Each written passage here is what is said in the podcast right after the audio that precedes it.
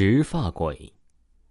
百鬼录有曰：古之鬼各其四状，有鬼名石发，头顶银角，三目数口，齿长如锥，四肢如柱。系石发，有以鹰发、处子之发为喜。最近听说将军喜得一千金，长得十分水灵。从出生时啊，就天降紫云，家中更是鸡飞狗跳，一片欢腾。将军给其起名为清幽，使得府上下一片叫好。转眼呢，这清幽啊满月了。摆满月席的时候啊，这将军却迟迟不见女儿被抱出来。没办法，整个府啊上上下下全靠他一个人打理，日理万机，忙得他呀那是焦头烂额。就连清幽也只是在出生那天抱了抱，然后一个月没见过。将军有些不理解，都酒过三巡，菜过五味了，却看不到女儿。他立刻去妻子严氏屋内，却不想和丫鬟撞了个满怀。那丫鬟一脸恐惧，嘴角抽搐着对将军说：“将将军，小姐，小姐。”将军心下一突，怎么了？小姐，她她怎么了？将军，你还是快点去看看吧。小姐的头发。丫鬟还没说完，焦急的将军一步跨出，进了屋内，留下还在恐惧之中的丫鬟一个人在门口发呆。屋里一片狼藉，只有不断哭泣、严氏抱着哇哇大哭的清幽默默垂泪。看到将军进门，仿佛看到救星一般，模糊的眼泪燃起了一丝希冀。将军三步并作两步冲到床前，一把拉开被子，抱开了清幽。蓦然间，他的瞳孔一缩，呆呆的愣在原地。清幽的长发好像是被钟子啃了，长一截短一截按理说，满月的婴儿本来就没有多少头发，如此一来呀，更是惨不忍睹。将军不解的看着严氏，似乎啊是在询问着什么。他来了，他又来了。严氏哭喊着，声音凄厉无比。将军把拳头捏紧，指甲深深的插入了肉里，鲜血溢出了，染红了包裹着清幽的被褥。严氏在出嫁之前也曾有过一次被什么东西啃了头发。那天半夜呀，他起夜时，严府突然发觉上下没有几个人，叫了丫鬟许久也不见人呢。腹痛难忍的他呀，实在没办法，独自一人进了茅房。很快呀，便解决了他腹痛的事情。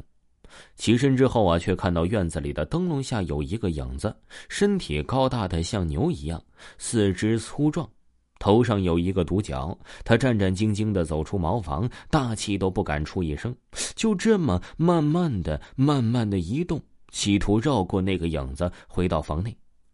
说来啊，他也是运气不错，很快就从阴暗处离开，远远的离开了那个影子，回到了屋内。他深深的吸口气，关门之前呢，看了茅房的方向，那个影子还在，而且慢慢的还有转头的动作。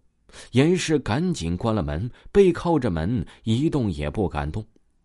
许久，他耳朵里除了风吹过的声音，只有自己大口大口的喘气声。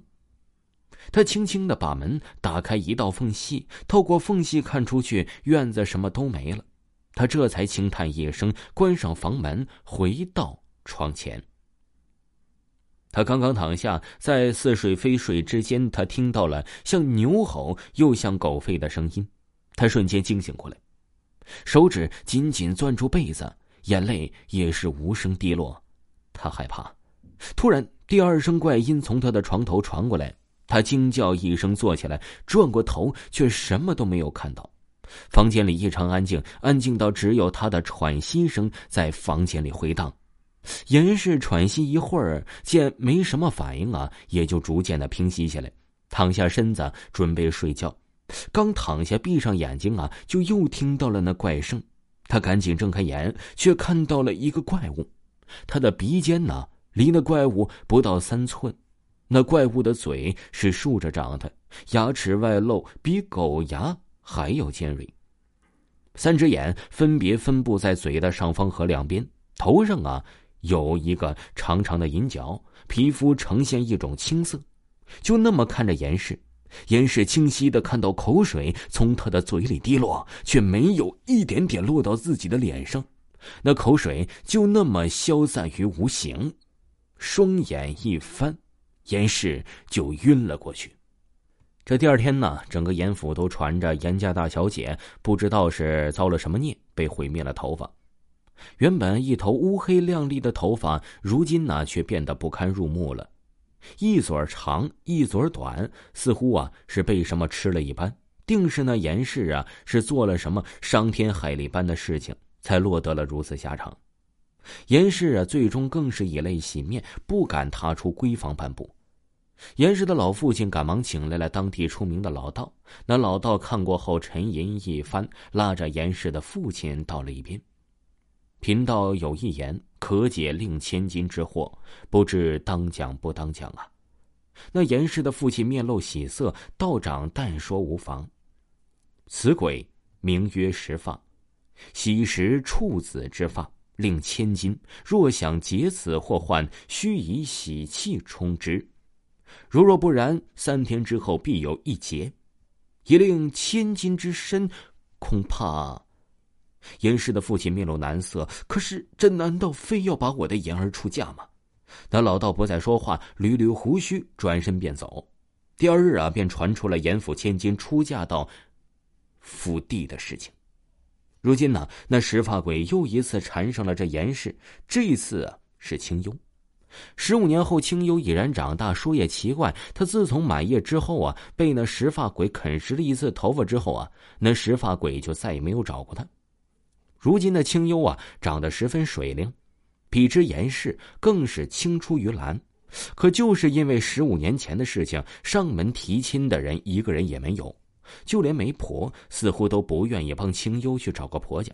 越是如此，严氏更是觉得心如刀割，因为他冥冥之中感觉到那个石发鬼快来了。果然呢，那个晚上，清幽的头发一次被一次的又啃食了。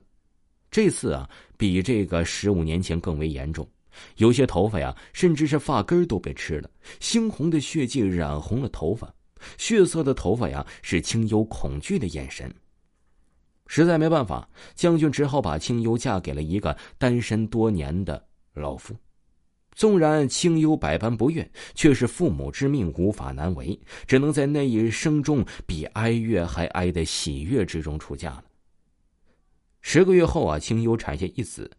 与此同时啊，不远处的张家老宅传出张家的小姐头发在一夜之间被啃食一空，张家小姐想不开上吊自杀。青又叹了口气，把脑袋伸入了白绫。